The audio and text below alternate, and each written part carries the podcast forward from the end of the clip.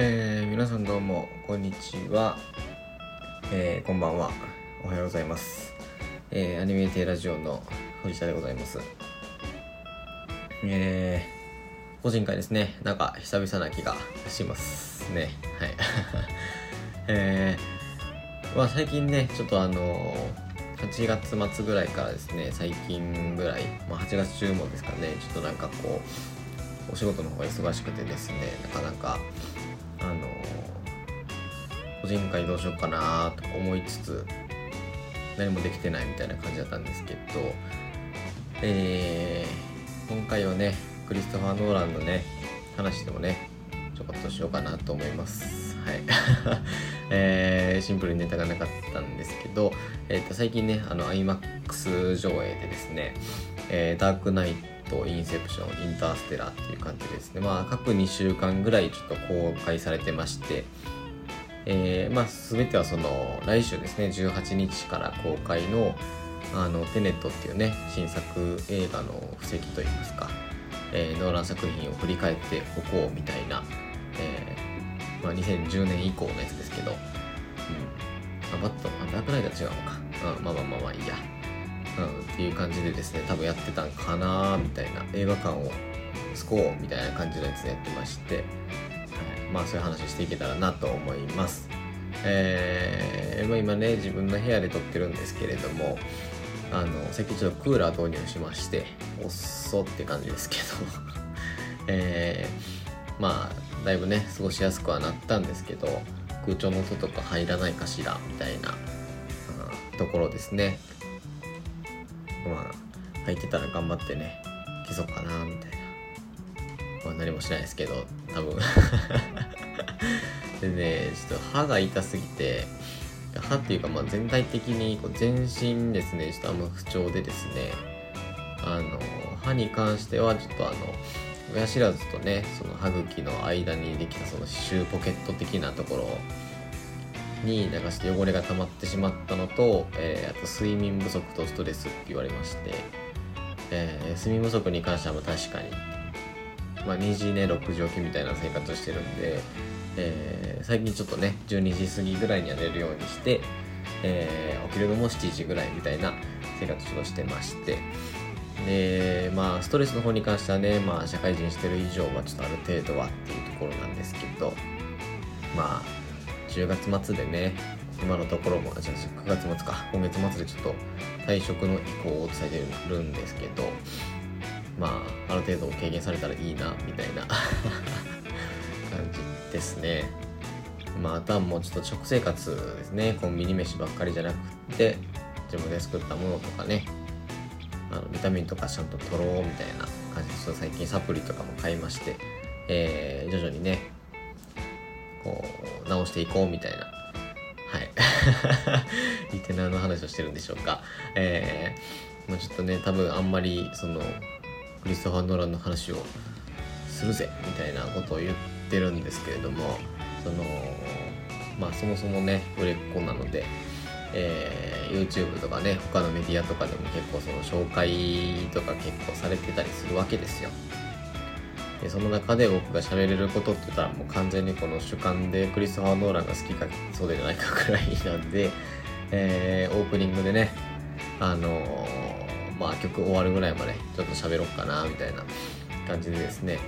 えーまあ、雑にフリートークみたいな感じをしてるわけなんですけれども。まああの皆さんもねあの健康には十分気をつけていただいて どこ目線の話やねみたいな感じですけど。えーまあね状況も状況ですからあのストレスとかもねちょっと溜まりやすい時期なのかなと。あの僕だけじゃなくてね皆さんもかなとは思うんで、えーその辺折り合いをちゃんとつけていこうかみたいなはい感じでございます。ということで、えー本編行こうかな。多分今日は撮って出しのやつになるかなって感じです。よろしくお願いします。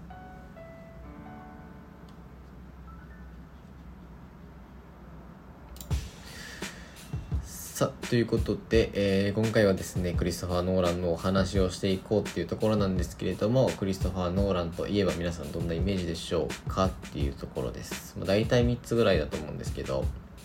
えー、ストーリーがむずいっていうのとあと、まあ、ストーリーがむずい分かりにくいっていうのとあとなんか映像がすげえっていうのとあとなんやろ。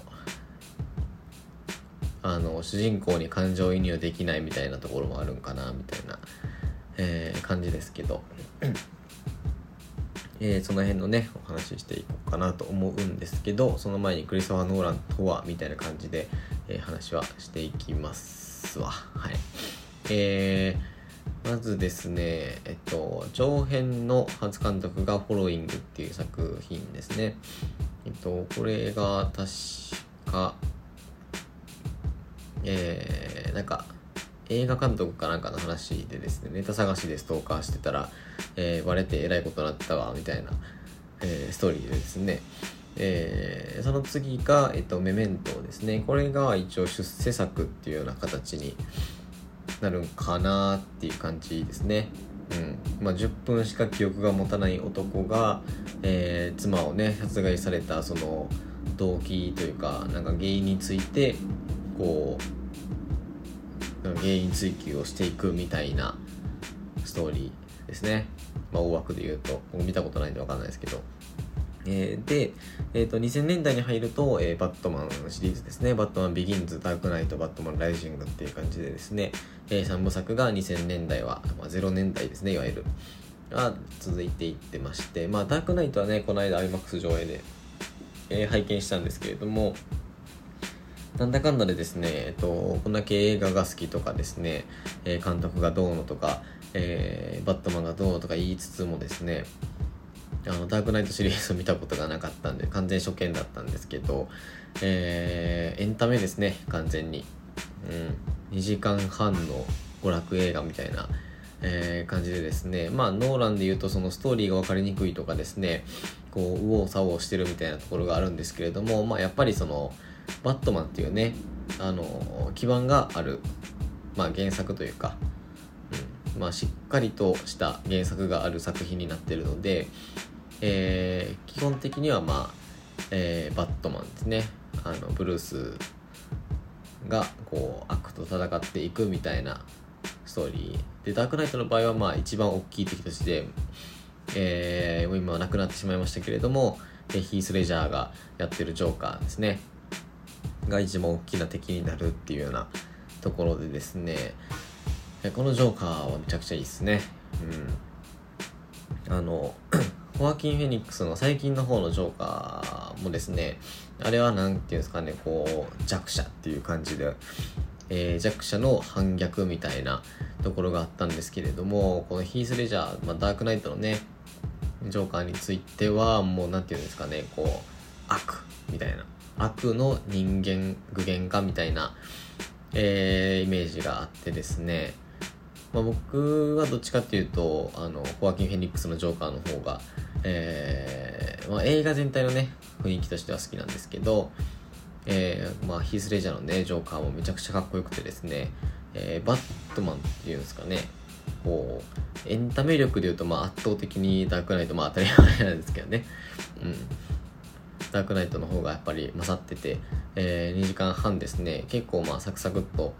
まあ、劇場なんでねあの集中して見れるんですけど、まあ、サクサクっと2時間半終わったかなっていうそれでもまあちょっと長いなと思いましたけど、えー、それはね一応その転換というか次の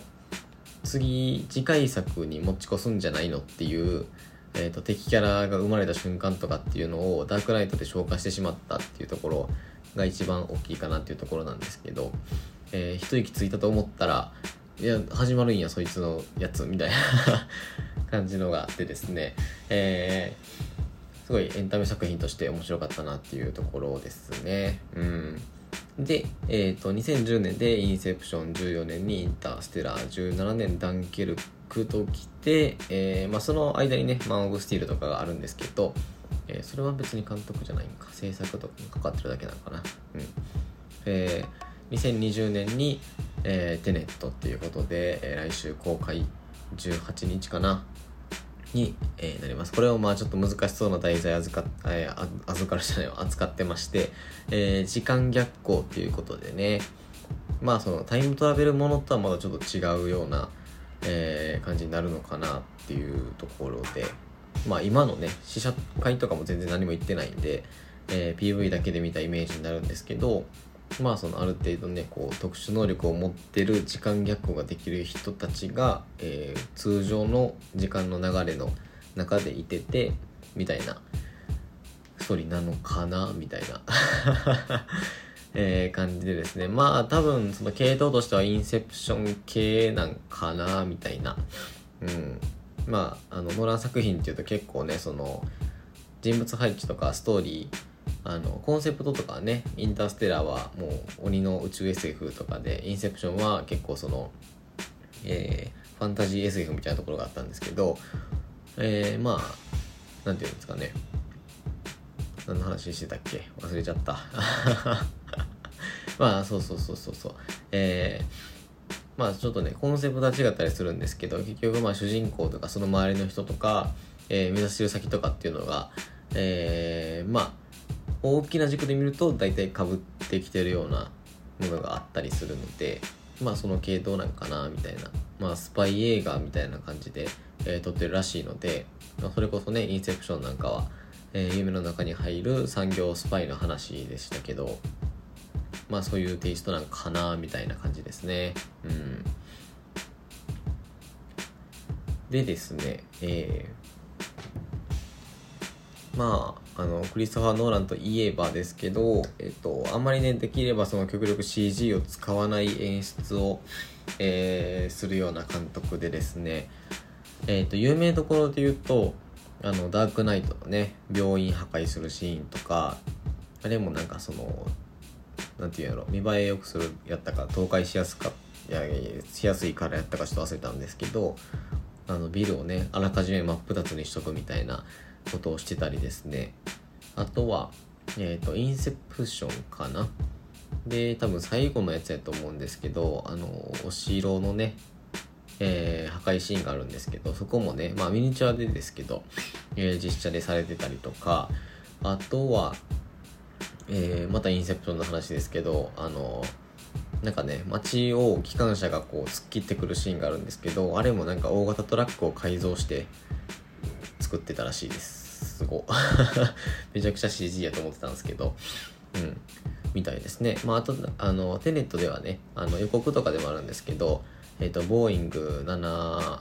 なんとか787797何やったかな？忘れたけど。あのジェット機っていうやつですね。いわゆる。あれをですね1機購入してあの爆破シーンに使うみたいな、えー、ところがあってですねすごっていう。うんまあまあその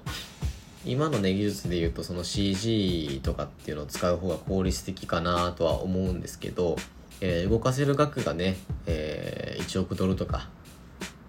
うん、予算がね1億ドルを超えてくるような、えー、作品になってるので、え、まあ下手に CG 使ってこう物理法則にね乗っ取らないやり方よりも、まあ、実際に爆破とかしてえー、まあリアル感というかっていうのを、えー、出す方にですね、まあ、力を入れているっていうようなことらしいですね。すごいですね。うん。でなんかインターネットが苦手らしいですね。うん。確かにまあインターステラーとかまちまちに出てきそうですけど宇宙船以外のシーンで出てきたところっていうとあの家のあのエジプトから来てるその飛行機みたいなのをジャックするところとかぐらいやったなっていう、ね、携帯電話とかも一個も出てきてなかったし、うん、まあ時代背景的にない世界っていう設定にしてしまったのかもしれないですけど。うん。っていうところでですね、えー、まあ、あとはもう映像がすごいっていう感じですね。まあ、ブラックホールに関してはね、ちょっと最近また、えっ、ー、と、ここ1、2年ぐらいでですね、あの、まあ、想像上のブラックホールとして書かれてたものがこう若干違ったよみたいな、えー、記事がですね出たりしてたんですけど、まあ、当時の基準のブラックホールみたいな、まあ、ティラノサウルスみたいなもんですね。最近のティラノサウルスは羽毛が生えてるとか、えー、生えてないとかあんまり足が速くなかったとかそういう感じのあれがありますけども、えー、まあそういうところです。あのあれも当時のブラックホールなんだっていうので見てもらえもらえたらなんかその作った目線になってますけど。えー、まあね当時のブラックホールの解釈はこんな感じだったんだみたいな、うん、ところですね。でまあその難解なストーリーというか、えっと、ストーリーが難しいというか分かりにくいというところにですねえっとまあ監督自身が多分その何ていうんですかねあの時系列というかあのまあモンタージュとしてですね、まあ、パパッとカットで見せるのが苦手なのかあえてやらないのかはちょっと分かんないですけどなんかそれをしてないところがありましてえー、っとあれですね。あのパラサイトとかだとすごいなんかその何枚だかな？50何枚かなんかのモンタージュでこう家族が帰省していく様子っていうのをね端的にこう表現するみたいなところが話題になったりしましたけどまあそれをね逆をいくみたいなところで、えー、あえて分かりにくくしてるのかなっていうところでですね。えー、まあそれも相まってですねまあその日本人的にはねあの内容を理解したいっていうところが強く出てしまうので、えー、なんかノーラン作品って難しいような気がするなって思ってしまったり。うん。まあ日本人だけじゃなくて多分人間、まあ、この作品を俺は理解してるぜみたいなノーラン作品とかだとあの中学生とかね時に見てたら僕もなってそうでしたけど、えーこの作品を俺は理解してるんだぜみたいな気持ちに、えー、させやみたいな そういうのが得意な人なんかなっていうまあエモーショナルな気持ちっていうんですかねっていうのを、えー、見てる側に起こさせるのが得意な監督なのかなみたいな、うん、結構ねこう理路整然とした話が多そうに見えるんですけどこう内なる情熱みたいなところが、えー、結構熱い人なのかなっていうふうに感じましたね。うん。で、えっとまあそのストーリーとかですね、分かりにくいっていうところにはもう一個多分あってですね、えっと、ノーラン作品基本的にその日光、えー、2つですね、えー、時系列というか、あの、なんていうんですかね、あるんですよ。えっとね、まず観客をこう混乱させる方の映像編集っていうのがあってですね、まあ、メメメントとか、えっ、と、あと何やったかな、えー、ダンケルクとかですかね。うん。ダンケルクとかは、その、陸海空のそれぞれを1週間1日1時間やったかな。なんかそんな感じでですね、えー、こう、それぞれ違う時系列っていうのを2時間でギュッと詰め込んでそれぞれをですね交互にこう表現することで、えー、なんかこう分かりにくいというかより臨場感を出すというか、えー、それぞれがつながってるように見えてしまうような編集をしたりとかですね、えー、あとは何やろ。あメメメメントも別かな。別ですね。でメントはこうゴールからスタートに向かって走っていくみたいな感じなんですけど、えー、と最初にその殺害されたっていう事実から始まってこうだんだんだんだん時間を遡っていってあのこう原因にたどり着くみたいなやつになってるみたいですね。えー、あそれもまあでも一緒か、うんまあ、観客側を混乱させるような映像編集ですね。うんまあ、なんていうんですかね本人たちというか、まあ、別に映画の中なんで、えー、と中身は別に俳優なんですけど、えー、その人たち自身としては別に1分は1分やし1秒は1秒やしっていう世界。で、えー、まあ時間は進んでいくんですけど観客側というか、まあ、エンターテインメントとして享受する側のこっち側の、えー、見方としては全然そのだんだんと時間が逆逆行していくみたいなとかえー、このカットは全部1日のこと1時間のこと、えー、1週間のことみたいな分け方っていうのをですね、まあ、整理しないといけないっていうようなのがあってですねまあそこがちょっと難しいところなのかなっていうのがまず1個。でもう1個っていうのがえっとインセプションとかインターステラーみたいな感じのですね、まあ、演じてる側というか主人公とかが主人公とか主人公たちがえー、まあ時間に翻弄されるというか、っていうのがあってですね、えーと、インセプションとかで言うと、えー、まあ夢の中に入ってですね、まあ、物を記憶を盗んだり記憶を植え付けたりっていうのがインセプションの大枠のストーリーになるんですけど、えー、現実の5分が1時間かなんかやったかな。中なんですよ、うん、で、えーと、その夢の中からまた夢の中行けるんですけどそうなるとその5分は1時間なんだよっていう原理がその夢の中と夢の中の夢の中でも適用されるからこうだんだんとねこう深く深くいっていくにつれて時間が伸びていくみたいなイメージなんですけど、えー、それをですねあの場面ごとにこうパッと切り替わったら1個上の階層のシーン。でパッと切り替わったらもう1個上のシーン。で最後にえー、もう一回切り替わったらめっちゃスローモーションになってる現実のシーンみたいな感じでですね、えー、まあなんて言うんでしょう。あの僕らだけじゃなくて、えーと、彼らもこう翻弄されてるというか彼らの中でも時系列の進み方は若干違うみたいなあれ一緒かでもダンケルクとかと。あれでもちゃうか。うん、まあえっとインセプションの場合はまあ事象として作品の中でそういう現象が起こってしまうっていうようなものになってるんで、まあ、ちょっと短期力とか短期力とかとはまた違うんですけど、えっと、そういうのがあるっていうのがもう一個ですね。インターステラーとかだとあのブラックホールの近くに行くと重力が重くなるから、えー、相対性理論のなんかもうあんま分かんないですけど、えー、相対性理論が働いてえーと、地球の1年はその水の惑星だとなんか十何年みたいな。あ1時間か。1時間が、水の惑星の1時間が地球の何年7年とかやったかな。10年ぐらいやったかな。分からへんけど、えー、ぐらいになってしまうみたいな、えー、それに、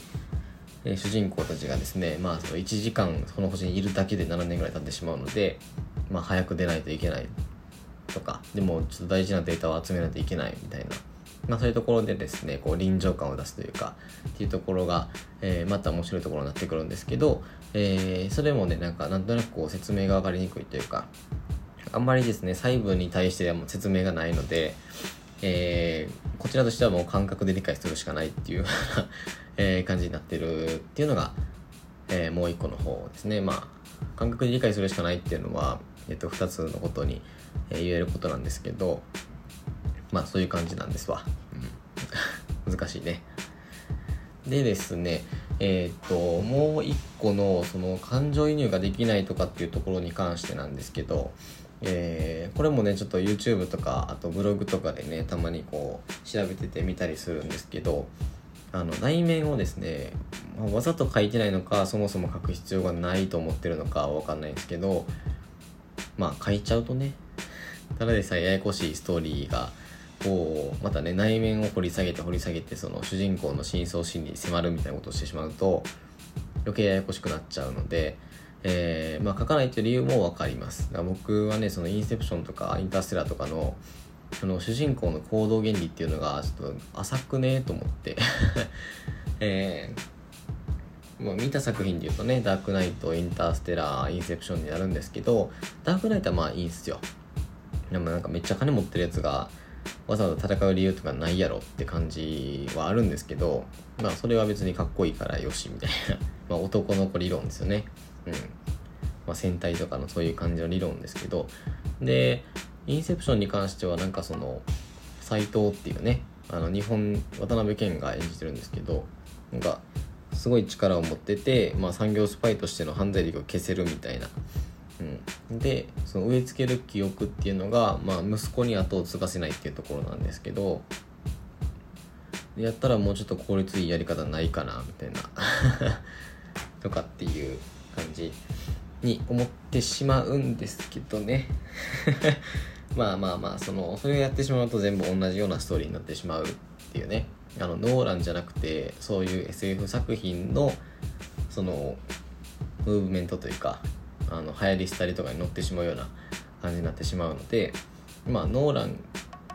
やなこれはみたいな。これはノーラン作品だ。一瞬でわかるよみたいな感じにこう、まあ、なる方がね多分そのネームバリュー的にもいいよねっていうところがあるんかなみたいな。うん、まあ確かにその主人公が全員出来すぎくんみたいなやつだとなんか見てる側としてもあ解決したねみたいな感じになるかなっていうあんまりその面白さっていうのはやっぱりそのみたいなドラえもんの映画とかだとこうのび太くんがよくわからないことをするからもう一個事件が生まれてみたいなそういう感じ。そういう感じのやつもあの、まあ、観客としては楽しめるというか、えー、一応ねそののび太くんとしてのコンテンツの持ち方というかっていうところがあったりするんであの何て言うんでしょう。まあ完璧じゃないやつ。アホなやつみたいなのを主人公に置くっていうのはまあなんかいいんかなみたいな。相乗効果じゃないですけど、うん、っていうところ。ですね。うん。まあ、だから感情にはできないっていうかねそのそもそも描かれてる内面が少ないんですよね。うん。まあ、愛する人を失ったとか家族に会いたいとか。なんかそういう感じのまあ別に安い日本の映画とかでもあるようなテーマ。で、えー、っていうのがですね行動原理になってるのでまあその感情ベースで見た時にななんでこんな手回りくどいことしてんねんみたいなでなってしまいかねないっていう なんか伝わってるかしらって感じですけど、うん、っていうところがあるのでまあその何て言うんやろ。人物としてのこうエモーショナルというか、うん、っていうのを感じるのはなかなかちょっと難しいんかなっていう感じですね。まあストーリーとしてのエモさっていうのは全然あるんですけど、うん、とかあとはしょりはしょりまくってるんでインターステラとかも結局どう助かってどうコロニーが作られてどう何がどうなってみたいな 全然わかんないんでうん。まあ読み解こうと思ったら読み解けるんだと思うんですけどまあなかなかねと難しいかなっていう、えー、感じですね。うん。まあ総合すると別に好きですよっていう。うん。だからテネットも多分今月中には見に行くと思う思うんで。まああとねネットフリックスとかでは一応ね、えーと、ダークナイト3部作ビギンズとダークナイトと、えー、ライジングっていうのとあとインターステラーインセプションであとメメントがあるんでえっ、ー、と見たことないので言うとメメントと、えー、バットマンビギンズライジングになるんでまあその辺見たいなっていうところですね。うん。で何やったかな。あのアマプラをちょっと契約してないんですけどアマプラにあるのが何やったかしら。えー、プレステージか。うん。プレステージですねがあるんでまあわざわざ契約する必要もないかなって感じなんですけど、うん、まあ機会があれば見たいなって感じですね。はいということでですね。えー、なんかだらだらと喋ってましたけれども、えー、いかがだったでしょうか？えー、エンディングちょっと変えてみました。えー、いやいや9月はね結構9月10月は結構公開作品が多くてですね。あの「まあ、鬼滅の刃」とかもそうですしあとテネットとかね他もなんかあったかすけど忘れちゃった。うん。まあそこそこ楽しめるかなって感じです。はい。えー、アニメーテラジオでは皆様があ間違えたアニメーテラジオでは、えー、使っあ間違えたアニメーテラジオでは見てほしいアニメや使ってほしい枕など皆様からのお便りをお待ちしております。えー、宛先はアニメーテラジオあと .gmail.com、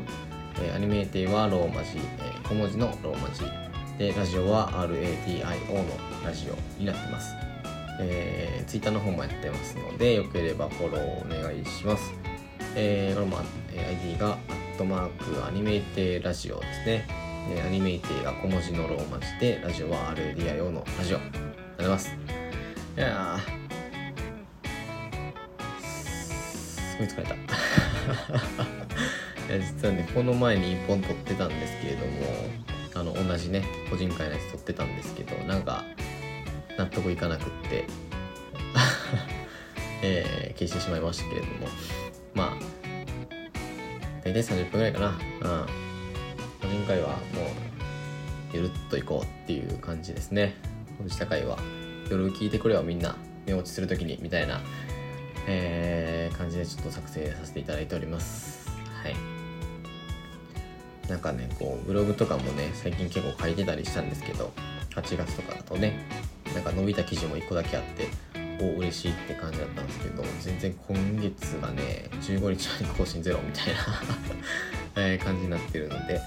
まあちょっと頑張ってね更新していこうかなって思います。はい。あとはもうお菓子立ち生活ですね。金お菓子ジュース生活スタートかな。うん。なかなか大変かなとは思いますけど。うん。まあどれもこれも全て、えー、自分のねまあ数年後の健康に関わってくる話なので、かりとね取り組んでいこうかなと思いますけれども。いやめちゃくちゃ。いい曲やな。うん。えー、まああそうえっ、ー、とテネットとかね見たえーと、感想とかもねちょっとノートあげたいなとか思ってたりするんですけど。うん。なんかこういうの欲しいなっていうのあったら Twitter とかで教えていただけたらあの企画的なね、はい、感じ。えー、ああとね個人アカウントの方にいただけたらありがたいかなと思います。誰も認知してないこちらアカウントですけど。えー、まあそんな感じかな。最後まで聞く流すか。えー、お相手はほいちゃでした。おやすみなさい。